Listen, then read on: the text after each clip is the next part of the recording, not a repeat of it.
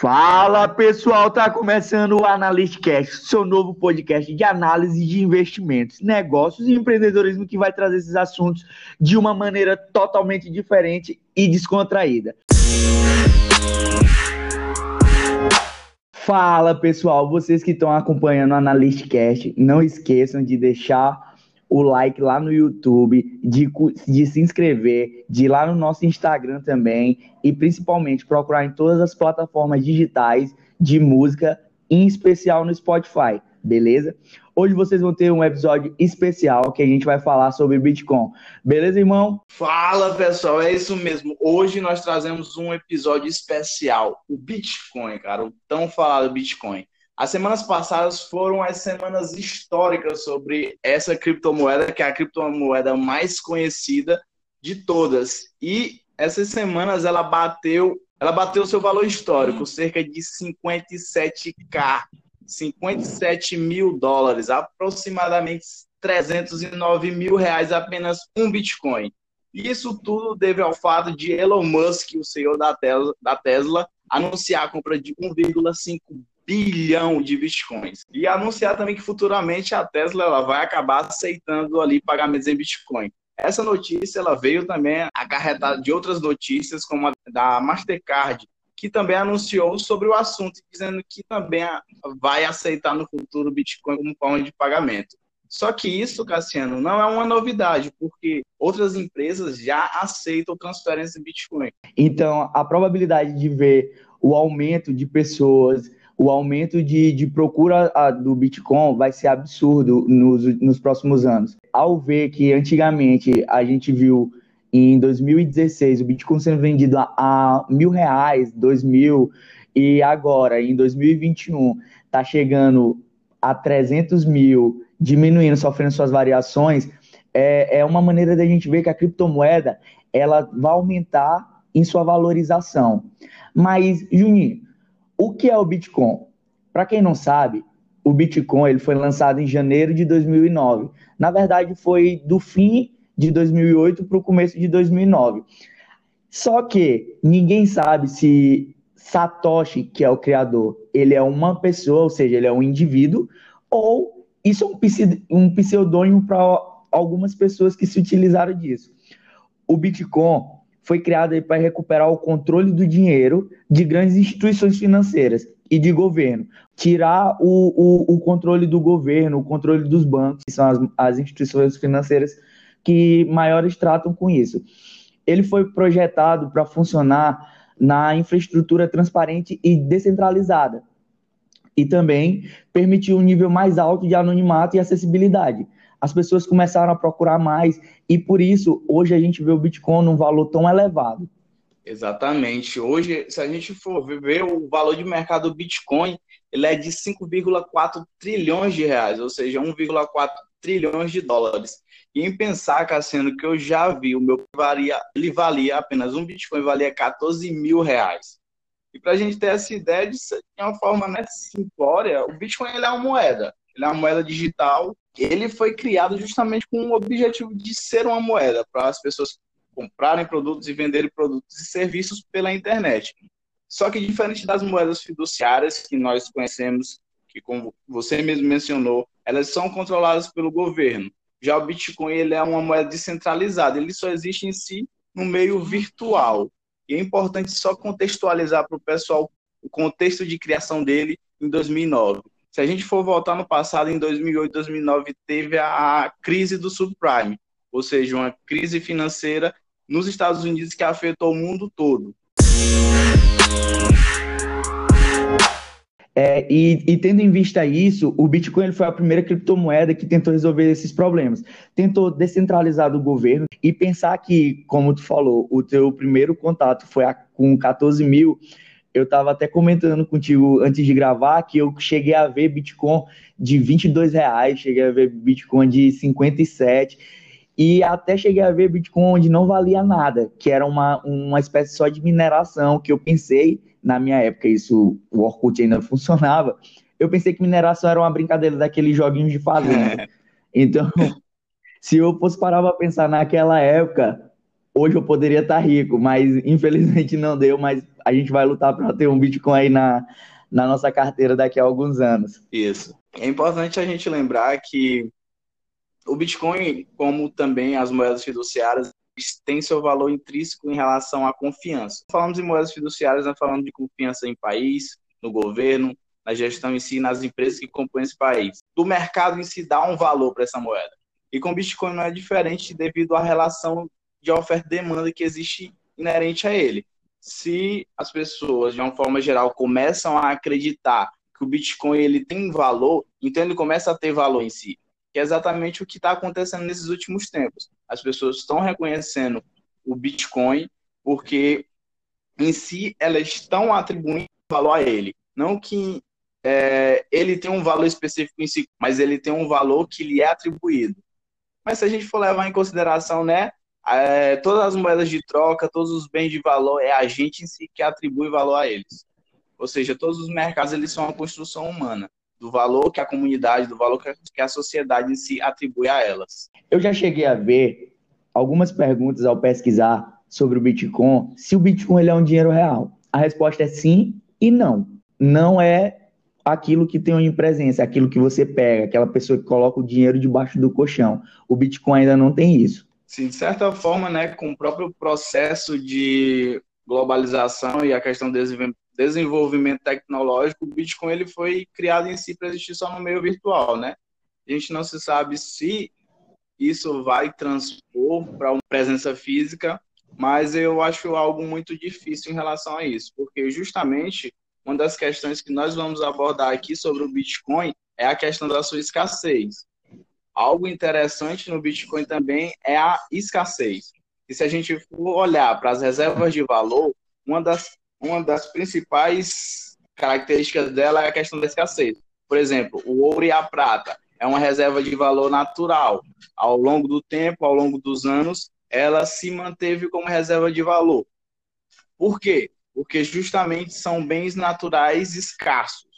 O ouro e a prata eles passaram no teste do tempo. Por mais que a sociedade se desenvolvesse e por mais que as comunidades fossem crescendo e se desenvolvendo, quase todas as culturas adotaram de certa forma o ouro, atribuíram ao ouro uma espécie de valor. E nessa relação o Bitcoin é importante por quê? Porque ele apresenta a escassez de que até 2140 serão produzidos apenas 21 milhões de bitcoins.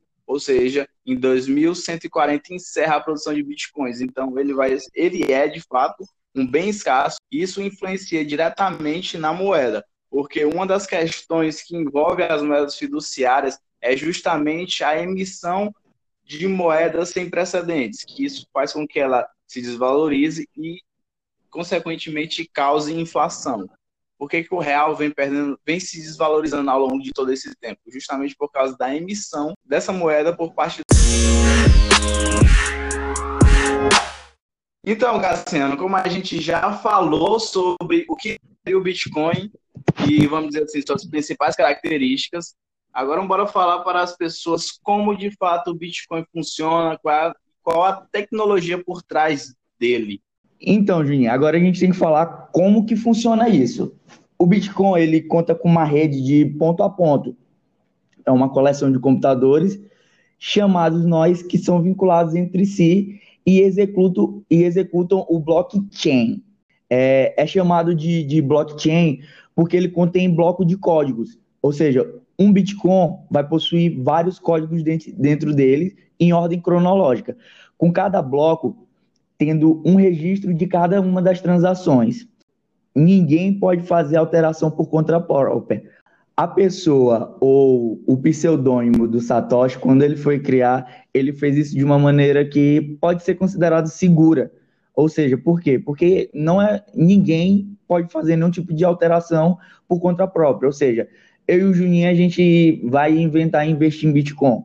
Beleza mas a gente não vai poder fazer nenhum tipo de alteração dentro do Bitcoin. A base desse sistema do Bitcoin que a gente está falando, né, a base do blockchain é justamente a questão da criptografia, onde as transações elas são realizadas, elas são registradas e todos os registros eles são salvos e como o Cassiano já mencionou, é como se funcionasse uma, um conjunto de blocos encadeados, fazendo com que essa rede de certa forma, se torne bastante seguro. Até o momento, ninguém conseguiu um meio de burlar, vamos dizer assim, o blockchain. Cada transação realizada, ela é como se ela tivesse uma impressão digital, fazendo com que ela fosse única dentro do sistema. Isso, exatamente. O blockchain, eles são, são chaves que possuem longas sequências é, de letras, dígitos, e, e foi criada justamente para isso, para não ter essa invasão. É, diferentemente das moedas que nós conhecemos, que são impressas com, com vários números de bens e serviços criados independentemente, tanto de, de dependendo da sua moeda, o, a criptomoeda do Bitcoin ela é criada por meio de um algoritmo que leva em consideração diferentes fatores. E no caso é onde a gente está tentando exemplificar com relação ao blockchain, que não vai existir essa abertura, não tem como, por conta dessas chaves. Até o momento essa tecnologia ela se mostra totalmente segura. Isso. Aí o que que acontece? O dinheiro ele não vai precisar sair da conta do, do seu banco e ir para outro banco até chegar na conta de outra pessoa. Com a criptomoeda, você sinaliza qual a carteira que você vai, qual a carteira que vai receber, no caso, a qual carteira você vai abrir aspas pagar e vai enviar. É, vamos tentar exemplificar. Vamos supor que eu vou enviar um Bitcoin para o Juninho. É semelhante a um, um documento de cartório. Eu vou precisar ir no cartório, vou precisar registrar isso e o cartório vai se providenciar de enviar para o meu receptor, no caso, para o Juninho. Isso, exatamente. Só que a gente faz isso pessoalmente, de pessoa para pessoa, sem, sem precisar de terceiros e sem precisar de intermediação financeira. E o Bitcoin ele é muito relevante porque pode se trocar com qualquer moeda do mundo, ou seja, você tendo uma carteira de ativos criptografados, ou seja, uma carteira de Bitcoin, você pode ir para qualquer país, qualquer país, independente de qualquer moeda, você pode estar tá trocando é, seus bitcoins por moeda. Isso também é uma questão que chama muita atenção do Bitcoin como uma reserva de valor. Vamos supor que o real entre em colapso e o Brasil vai junto. E você tem bitcoins em carteira. Você pode simplesmente pegar seu pendrive e ir para os Estados Unidos. Chegando lá, você pode fazer a troca dos seus bitcoins por dólares e você segue sua vida. Juninho, então, para ti, é, por que, que o Bitcoin se tornou tão famoso nos últimos anos? Tu acha que ele ainda vale a pena investir, mesmo com, com a alta da moeda? Cara, como eu já falei no início, e eu acho que é a maioria dos investidores em si que investem no Bitcoin há um bom tempo, a ideia que eles têm do Bitcoin em si é como uma possível reserva de valor. Porque aqui nós vemos escassez, nós vemos uma moeda descentralizada, algo que não pode ser controlado pelo governo, e nós vemos segurança, a própria questão do blockchain como um sistema seguro e a, a, talvez uma coisa até melhor que as outras reservas de valor como o ouro é a própria questão da liquidez. Exatamente. É, é uma alternativa um pouco mais viável de pagamento. Tão grande assim, o Bitcoin ele oferece uma ampla variedade de benefícios, claro. Até porque ninguém vai botar seu dinheiro em qualquer coisa, em qualquer momento. Vai procurar o que for um pouco melhor para si e mais acessível. Por exemplo, como tu falaste também na, na, um pouco atrás, uma das vantagens do Bitcoin é o quê? Porque o Bitcoin é um pagamento global com dinheiro convencional, os pagamentos internacionais, principalmente para a gente que mora aqui no Brasil e para fora, é um pouco mais caro, porque os pagamentos internacionais sempre a gente vai ter um aborrecimento, porque vai ter que ter a troca do dinheiro, vai ter que, que pagar alguma taxa, sempre a gente vai ter que pagar imposto. Prazer, Brasil. Então, assim, o Bitcoin ele vai reduzir o número de, de processos que a gente vai fazer para esse, esse dinheiro. Ele também tem alta acessibilidade e, como a gente falou, o blockchain ele acaba tornando o Bitcoin seguro, porque ele é um sistema justamente é, projetado para isso, para não haver nenhum tipo de invasão. Isso, né? Ao longo do, de todo esse tempo do Bitcoin, a gente, o Bitcoin ele se demonstrou uma tecnologia, uma moeda que tem por trás uma tecnologia que é segura, além de segura, também é transparente. Totalmente à prova de negociações fraudulentas, e essas negociações elas são realizadas, elas são armazenadas e, e são disponibilizadas a todos de forma anônima. Se a gente for parar para pensar, também tem a questão da liquidez, porque, como eu já mencionei, se acontecer algo de errado no Brasil, vamos supor que além de acontecer algo de errado, mas vamos supor que também o Estado confisque todos os seus bens e você tem um percentual da sua carteira que está em Bitcoin. E esse percentual dá para você construir uma vida em outro país. Então você pega, vai embora no outro país, quando chegar lá, troca seus bitcoins pela moeda local e pronto, você segue sua vida.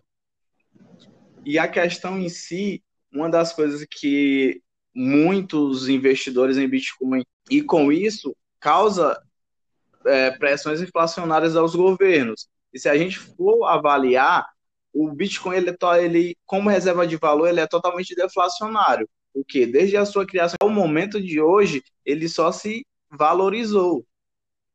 E nós temos que entender Exato. que a inflação nada mais é do que um resultado da, da impressão de papel moeda. Ou seja, quando os governos eles estão imprimindo papel moeda, você está colocando mais dinheiro na economia sem a economia gerar mais dinheiro. Isso naturalmente vai diluir o valor do dinheiro e vai elevar o valor dos preços. Principalmente durante a pandemia, isso teve um aumento considerável, a inflação em todo o mundo, porque foi necessário um, as pessoas ficarem em casa, ou seja, as pessoas não conseguiam prestar serviço para os seus patrões e por conta disso houve muito desemprego. Então os governos precisaram ainda mais emitir o, a moeda em si de cada país. Por conta disso, a inflação teve um aumento absurdo. Como tu falaste há pouco, é, o Bitcoin acabou fazendo com que ele sofresse uma valorização a todo momento. Como a gente também falou antes, tu chegou a ver por 14 mil, a gente pesquisando, a gente viu a mil. Eu lembro lá atrás que era apenas uma mineração, que eu achava que era coisa de jogo. Então, se a gente for pegar que o Bitcoin ele tem de existência 12 anos, é algo absurdo em 12 anos.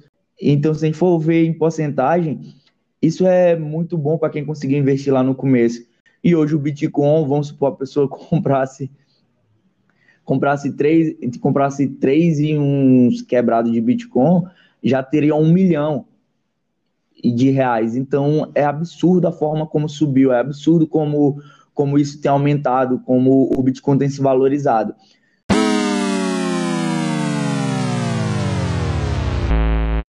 Mas, Juninho, apesar de a gente ter falado de, de tanta valorização assim no Bitcoin, para ti ainda é, vale a pena investir? Como eu falei no início, na minha opinião, vale a pena, com você tendo ideia o conceito de que o Bitcoin ele deve ser uma reserva de valor.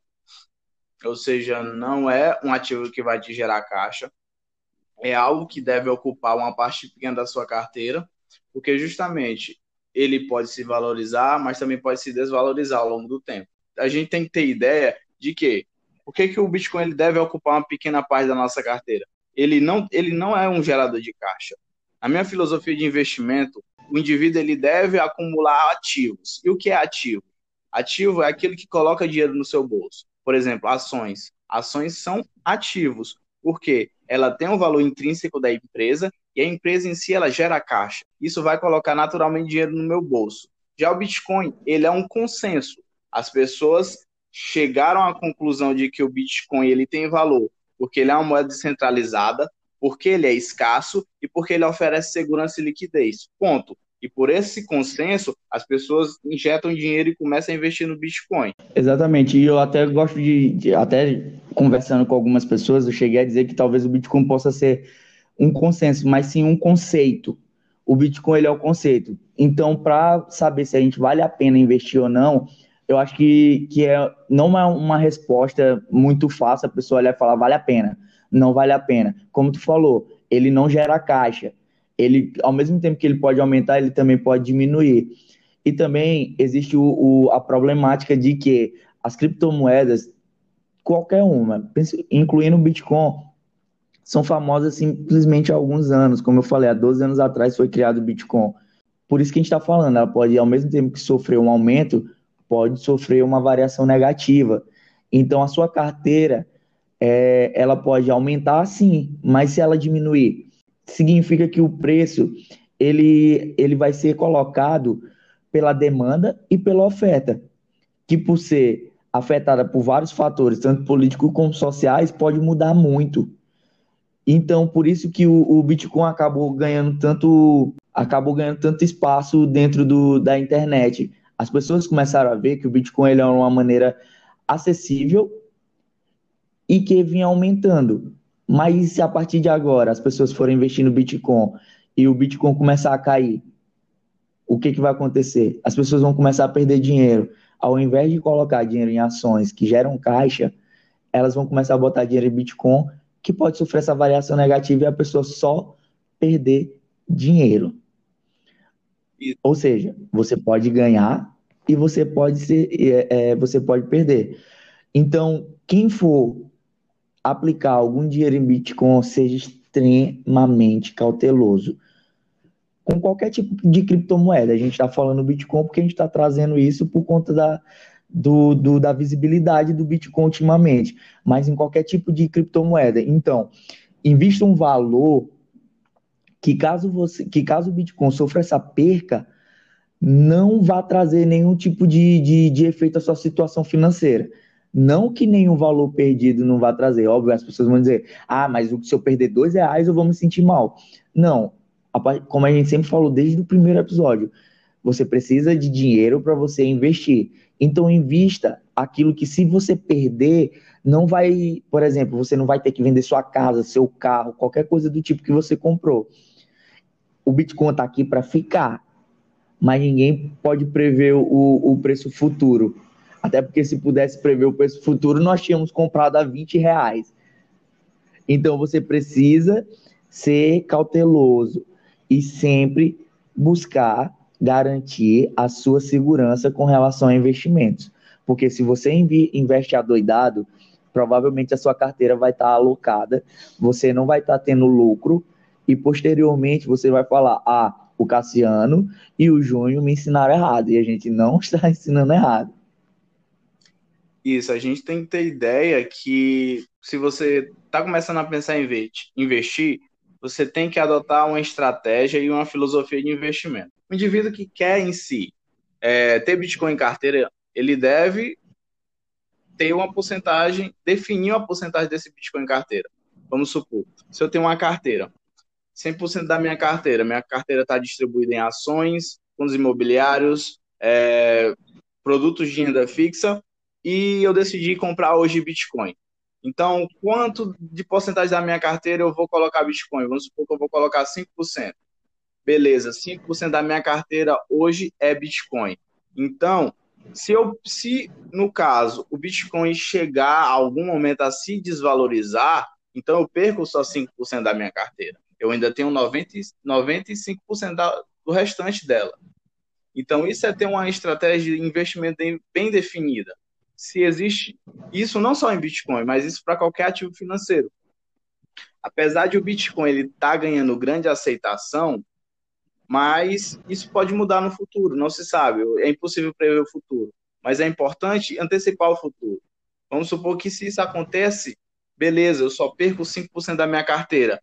Mas vamos supor se no futuro o Bitcoin se valoriza mais ainda, que é o que está tendendo a acontecer, que ele se valorize muito ao longo do tempo, que as pessoas passam a adquirir mais Bitcoins, justamente pela questão de ser uma possível reserva de valor. Mas se eu só tenho 5% da minha carteira em Bitcoin, eu só tenho a perder 5% e tenho tudo a ganhar, vamos supor. É uma questão de opcionalidade. Na Cintaleb, um autor do mercado financeiro, ele fala muito disso, sobre a questão da opcionalidade. Beleza, você está com uma posição de 5% em Bitcoin, você só tem 5% a perder, mas tem tudo a ganhar, caso ele se valorize. Então, isso é ter uma estratégia de investimentos bem definida. Exatamente. E pra, só para finalizar, para se ter uma estratégia bem definida, você precisa se fazer perguntas. Você precisa analisar quanto você vai investir, porque o risco da sua operação depende disso a gente está falando. Ele pode aumentar e você pode ter uma reserva absurda, como ele também pode diminuir e você ter um prejuízo também absurdo. E sobre investir ou não em bitcoins, eu só queria frisar uma máxima do Affit, que na minha opinião e na opinião da maioria de, de todos os investidores, é o maior investidor de todos os tempos porque ele conseguiu uma rentabilidade absurda ao longo de muitos, muitos anos, ao longo de décadas. Ele diz o seguinte: invistam apenas ativos que vocês conhecem. Então é simples, a gente só precisa de fato investir naquilo que a gente conhece. Se você está investindo numa ação, você precisa conhecer essa ação, você precisa, precisa conhecer essa empresa, como essa empresa gera caixa, como essa empresa gera valor, qual é a rentabilidade, qual é o endividamento, saber tudo sobre essa empresa. O Bitcoin também não é diferente. Você está pensando em começar a investir em Bitcoin, então você precisa entender como o Bitcoin funciona, qual é as suas vantagens e quais as suas desvantagens. Por isso Warren Buffett disse: invista apenas em ativos que você, que você conhece. Então, a partir disso, a gente queria agradecer vocês e dizer para vocês irem lá no YouTube, dar o like, se inscrever, ativar o sininho, também no nosso Instagram, arroba Junho Nunes e arroba Lima Cassiano S, e também, principalmente, no Spotify, para vocês estarem sempre ligados e ouvindo a gente. Beleza? Beleza, irmão? Tamo junto. E é isso, pessoal.